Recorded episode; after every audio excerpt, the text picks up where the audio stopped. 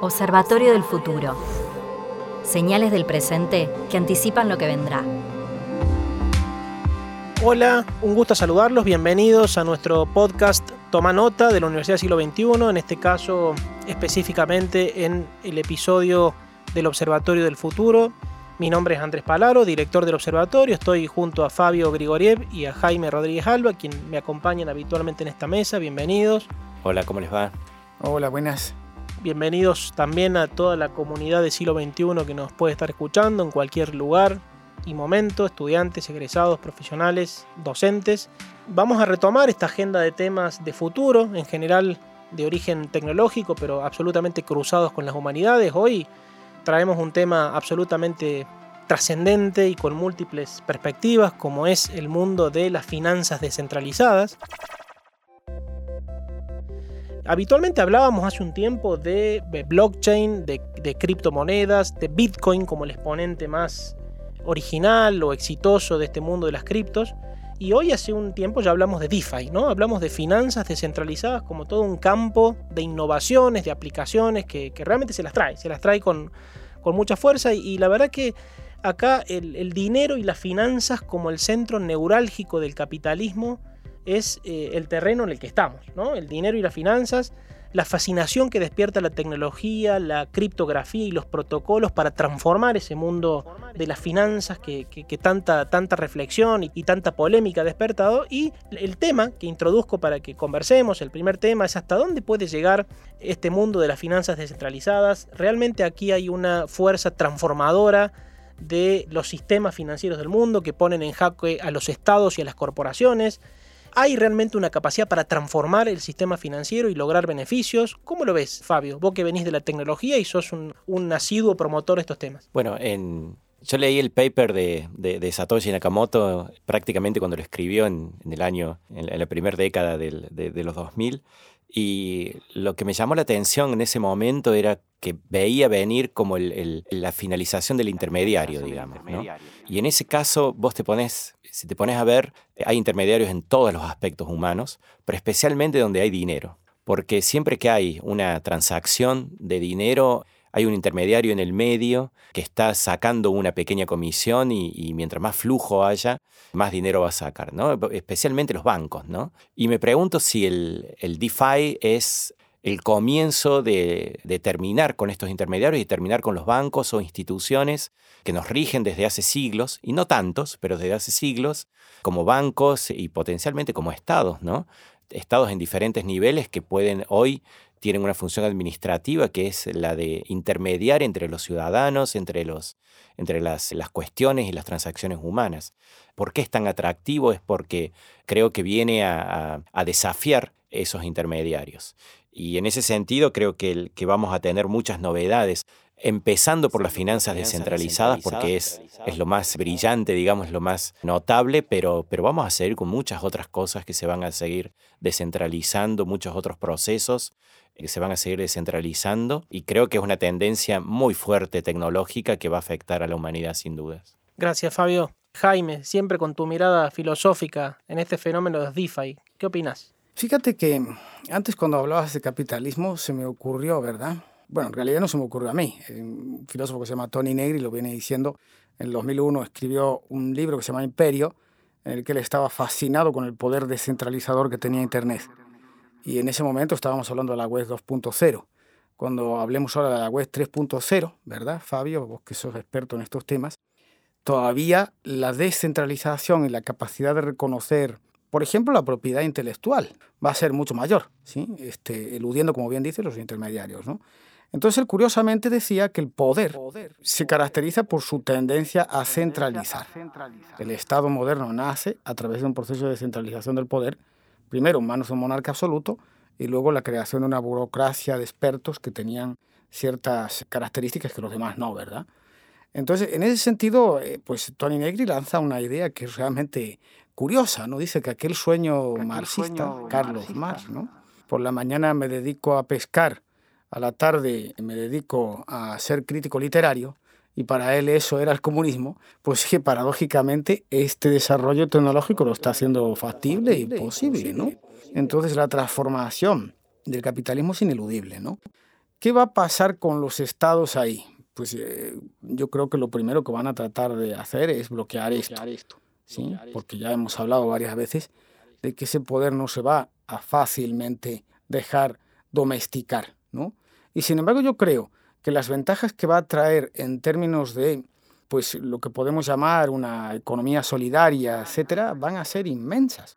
Pensemos, por ejemplo, en la posibilidad de que una ONG que está trabajando para combatir el hambre obtenga a través de estos nuevos sistemas de financiación descentralizados los fondos y los recursos necesarios para poder poner en marcha esos programas. ¿Quién va a discutir que esto no es algo realmente maravilloso? ¿no? Y eso está permitido precisamente por esa reducción del lugar de los intermediarios. Y ya para finalizar esta, una, cuestión que es interesante, ¿no? desde el punto de vista de la economía, los economistas, clásicos, eran profundamente reacios a los intermediarios porque decían que no eran productivos. Y ya después, si hay ocasión, hablamos un poco de cómo impactaría la eliminación de los intermediarios en el caso del Estado argentino, a la hora de reducir corrupción, fomentar transparencia, etcétera, etcétera. Observatorio del Futuro. Sí, e, evidentemente el, costado más criticable del capitalismo, que es el centro financiero, ha generado esta revolución en marcha de nuevas generaciones apostando por la descentralización de las finanzas, casi una filosofía que lleva a unir muchas personas de distintos perfiles, sobre todo hackers, desarrolladores y de otras profesiones. Y evidentemente algo tiene que andar mal en el centro financiero, ¿no? Porque yo pongo ahí un poco la, la lupa en tres grandes fenómenos. La manipulación monetaria de los estados, es decir, los estados han incurrido en la manipulación de la moneda y es quizás el gran tema que a todos atormenta a futuro.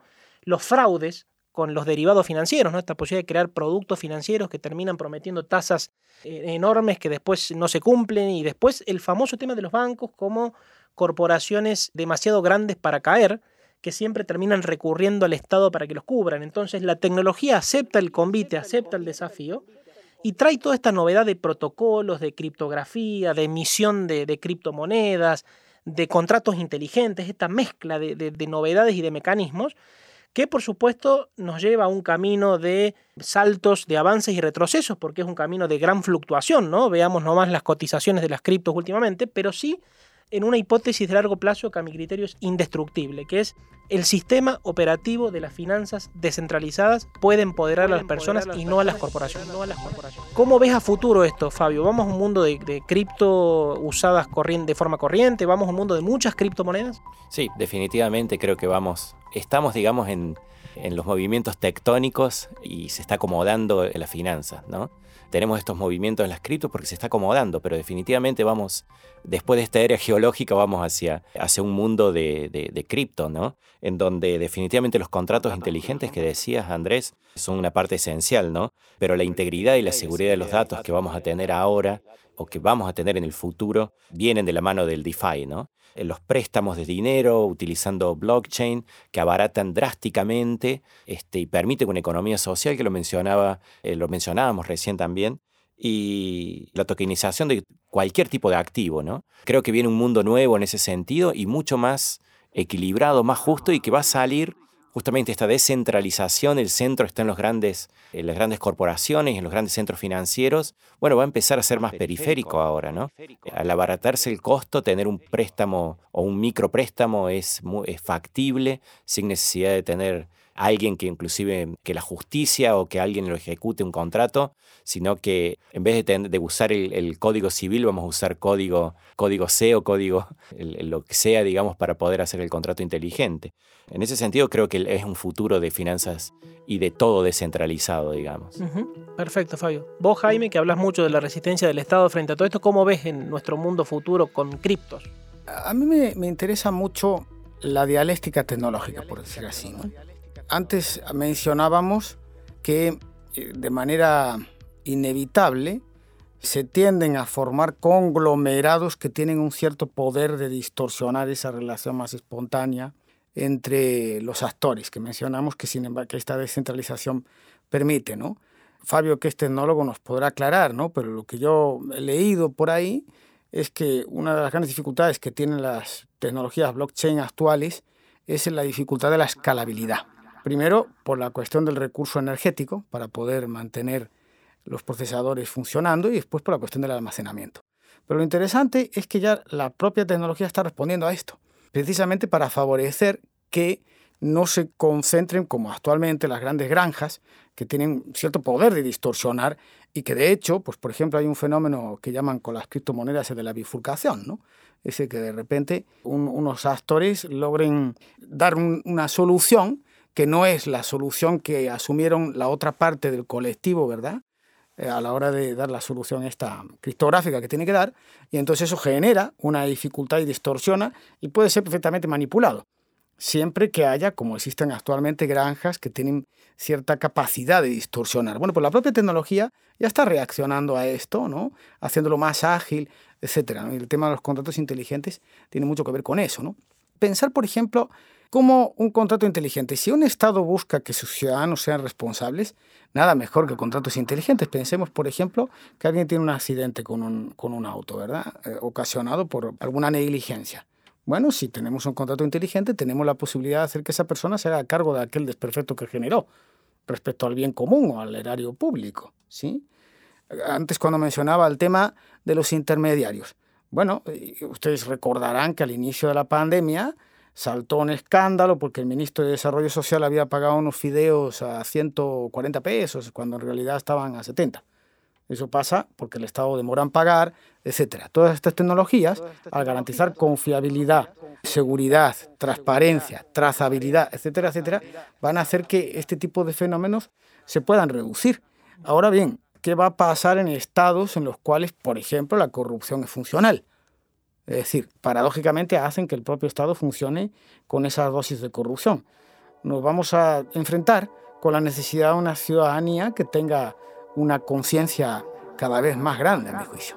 Claramente un desafío, ¿no? Yo lo traigo a Paul Graham, este famoso gurú muy escuchado en el mundo digital, y él dice que la prueba de fuego, más allá de la función actual de reserva de valor de las criptos, ¿no? de ir hacia un, mecanismo que, más allá de las fluctuaciones de corto plazo, pueden preservar el valor de tus activos, y del recurso de quienes ya están en la economía digital, ¿no? la minoría que hoy actúa en la economía digital, que hace transacciones, que todavía es una minoría muy activa, la prueba de fuego está en la aceptación de las criptos en la economía real. El impacto, el impacto que pueda tener en las transacciones masivas y en este mecanismo de estar operando y creando valor con criptos. Y ahí donde me parece que se define el partido en los próximos años y mi, incógnita, mi, mi tema de, duda y de construcción hacia adelante es los ganadores y perdedores ¿no? de este sistema descentralizado que a priori iguala el acceso o mejora las condiciones de acceso y lo saca de la manipulación del Estado, pero evidentemente hay ahí como bien decía Jaime, factores de el minado, el acceso, la compra, el, manejo en los exchanges y todo lo que sabemos que hay todavía, que es un mundo que se está armando, se está construyendo, si habrá ganadores y perdedores, y por supuesto la amenaza regulatoria de los estados, si a este fenómeno lo podrán potenciar o lo intentarán bloquear. Fabio, tu concepto de cierre. Bueno, creo que definitivamente es el camino, vamos hacia, hacia ese lugar, digamos. Eh, a través del Open Banking, creo que va a ser una mezcla. Definitivamente en un concepto de DeFi también hay brokers y, exchanges eh, eh, descentralizados también, lo que va a generar más confianza. Y creo que especialmente en países como el nuestro, en donde el Estado no puede garantizar tener una, moneda, no, no, puede tener una moneda porque no, lo puede sostener por el, gasto público que tiene, va a ser los lugares de, adopción, de la adopción más temprana, digamos, en ese sentido, ¿no? Porque hoy cada vez la gente se, se acostumbra más a utilizar sistemas de open banking y, a trabajar con bancos no tradicionales, digamos, y empiezan a abrir la puerta a decir, bueno, estoy interesado en este tema de, la cripto porque es una forma de preservar valor que mi Estado no, me lo puede garantizar. O de inclusive de transaccionar, ¿no? Que no, un Estado que no me deja comprar otra moneda o que yo solamente tengo que ser como prisionero de tener pesos que se devalúan todos los días de una forma atroz. Y bueno, quizás esta sea una alternativa que permita tomar a los ciudadanos un poco más de riesgo. Creo que vamos hacia allí, sinceramente. Gracias, Fabio. Jaime, tu concepto de cierre. A mí me gustaría que el Estado, y especialmente estados como el nuestro, fueran inteligentes y se dieran cuenta del potencial que este tipo de tecnologías significa también para ellos. ¿no? Estonia y Dubái ya están utilizando blockchain para perseguir y combatir el fraude fiscal. Un Estado que purifique las cuentas es un Estado que puede financiar mejor ese gasto público que termina convirtiéndose en algo insostenible, como dice Fabio. ¿no? Eso por un lado. Por otro lado, si pensamos en el punto de vista que el consumo tiene, por ejemplo, sobre la salud, ¿sí? este tipo de tecnologías pueden permitir pues, tener una trazabilidad de productos que de otra manera sería imposible. Nosotros hoy vamos a comprar algo y tenemos que confiar en que lo que nos dicen es verdad que lo que nos están vendiendo está hecho de esa manera, con esos materiales y que fue hecho en tal sitio o en cual. Sin embargo, un código QR puede trazar perfectamente todo el proceso desde la persona que hizo ese producto hasta que nosotros lo consumimos, por dónde pasó, cuáles fueron los materiales, si se empleó o no mano de obra infantil, por ejemplo. Y eso evidentemente es un empoderamiento del ciudadano que un Estado inteligente creo que debería aprovechar así como financiar especialmente para países como los nuestros. Para los países periféricos, Carles Ramio lo dice hace mucho tiempo, ¿no? Los países periféricos son los que más pueden ganar con la cuarta revolución industrial, porque es una revolución que tampoco necesita de unas grandes inversiones públicas para desarrollarse, como si la necesitó la primera y la segunda, ¿verdad? Hay una decisión política que tomar ahí y que va a pasar por estados en los que realmente haya una orientación al bien común o al bienestar o como lo queramos decir, o estados en los que ciertas oligarquías, por decirlo en términos clásicos, sigan manejando los recursos como lo hacen. ¿no? Gracias, Jaime. Hemos recorrido muy rápidamente este fascinante mundo de las finanzas descentralizadas hoy en el centro de la agenda de futuro.